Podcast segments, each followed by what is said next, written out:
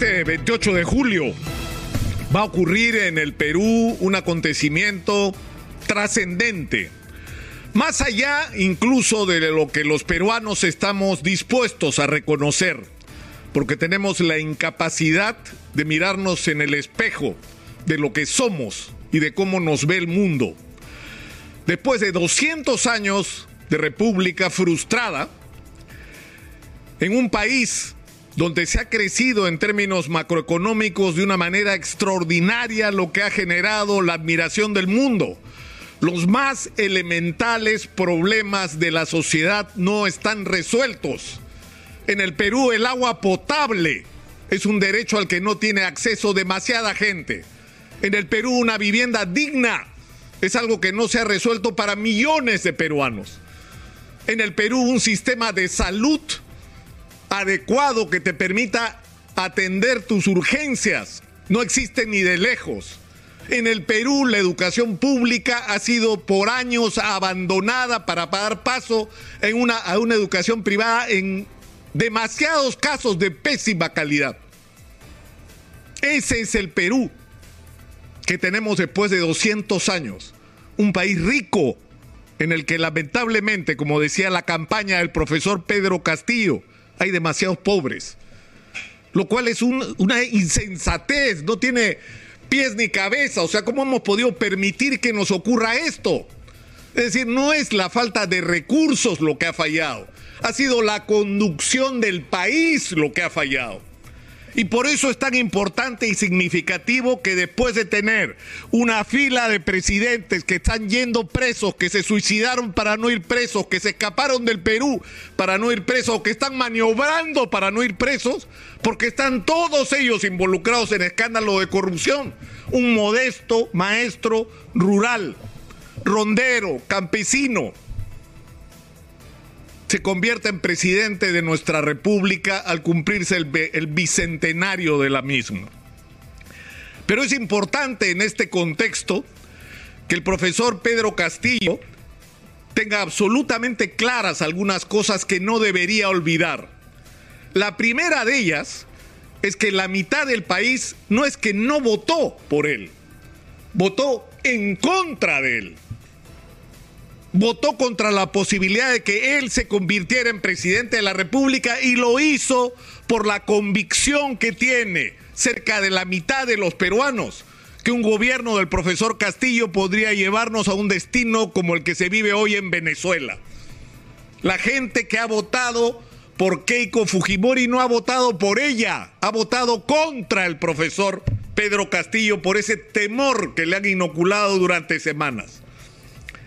Pero el profesor Pedro Castillo tiene que entender no solamente esto, es decir, que tiene que gobernar no solo para los que votaron por él, que por escaso margen fueron más que los que votaron en contra, sino que tiene que gobernar para todos, para todos los peruanos. Pero el presidente Castillo tiene que entender también que él no está en la presidencia de la República donde se va a instalar este 28 de julio gracias al doctor Vladimir Cerrón. No, señor. El profesor Castillo tiene que ser consciente de que ganó estas elecciones a pesar de Vladimir Cerrón. Porque el sentimiento de los peruanos que votaron por él, de que en este país finalmente se produzca un cambio, ha sido más poderoso que la desconfianza legítima que produce un hombre que está sentenciado por el delito de corrupción, diga lo que diga y haga lo que haga que ha conducido un gobierno regional que hoy utiliza los puestos públicos para cedérselos a quienes están con ellos y donde hay escándalo tras escándalo de corrupción. Y ese manejo no lo quiere la gente que votó por el profesor Castillo para el Perú. La gente no quiere que se repita lo que ha estado ocurriendo en el gobierno regional de Junín del señor Vladimir Cerrón en el Perú. Y tiene que ser consciente el profesor Pedro Castillo de que si él fue presidente o si él pasó a la primera vuelta fue en primer lugar por el voto de los maestros, de sus maestros, de esos que hicieron la huelga el año 2017, de esos que nos recordaron a todos los peruanos, no solo que en el Perú los maestros están muy mal pagados, sino que la educación pública estaba abandonada y era una vergüenza para la que los peruanos teníamos que mirar, reconocer para empezar a cambiar. Es en primer lugar a esos maestros y con esos maestros con los que el profesor Pedro Castillo tiene una deuda. Pero no solamente con ellos. Cuando el profesor Castillo ha ganado la segunda elección por un escaso margen, lo ha hecho por el voto de gente de los más diferentes sectores políticos y sociales. No solo partidos de izquierda, movimientos sindicales, campesinos, ronderos, organizaciones barriales de toda naturaleza, miembros, militantes y hasta dirigentes de partidos de centro y hasta de derecha han votado por el profesor Castillo en esta segunda vuelta. Son ellos, profesor Castillo, los que lo han hecho presidente, no el doctor Vladimir Cerrón. No se engañe. Y si alguna deuda tiene usted con el profesor, o perdón, con el doctor Vladimir Cerrón por haberle permitido hacer uso de su, su registro para que usted sea candidato.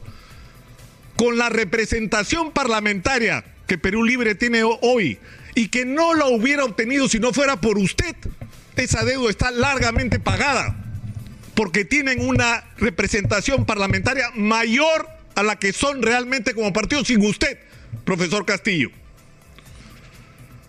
tiene usted una enorme responsabilidad. El Perú no puede resistir un gobierno de corrupción más. El Perú no puede resistir que la ineficiencia continúe, que tengamos recursos que se mal usan, que no se utilizan para resolver los problemas de la gente. El Perú tiene una enorme posibilidad hoy con el disparo de los precios de los minerales en el mercado mundial por la reactivación de la economía en los Estados Unidos, en Europa y sobre todo en la China. Tenemos una enorme posibilidad de cambiar la vida de los peruanos gobernando para los ciudadanos y en primer lugar para los más pobres. Pero esa posibilidad de transformación no la va a lograr usted si no recluta a la gente capaz de hacer esa transformación porque para resolver todos y cada uno de los problemas del Perú hay gente que tiene ideas, respuestas, posibilidades y alternativas y que está dispuesta a fajarse si le dan el espacio para hacerlo. Las decisiones que usted tome sobre quiénes deben componer su gobierno y quiénes deben estar en los ministerios tendrían que estar relacionados directamente con las calificaciones y cualidades de la gente para ejercer la función y no por cuál fue o no su papel en tal o cual campaña electoral o cuáles son sus convicciones ideológicas, sino cuáles son sus cualidades y capacidades para resolver los problemas de los peruanos. Tiene usted, profesor Castillo, una oportunidad extraordinaria en sus manos. Y yo creo que es muy importante que en una circunstancia como esta, usted tiene que ser capaz de saber escuchar, de escuchar el mensaje, insisto, no solo de los que no votaron por usted, sino contra usted, pero sobre todo el mensaje de aquella gente que ha puesto en usted la esperanza de tener en el Perú finalmente, finalmente, un gobierno que gobierne, valga la redundancia, para el interés de la gente e insisto, sobre todo de los más pobres. Depende de usted, profesor Castillo, y depende de a quien escucha.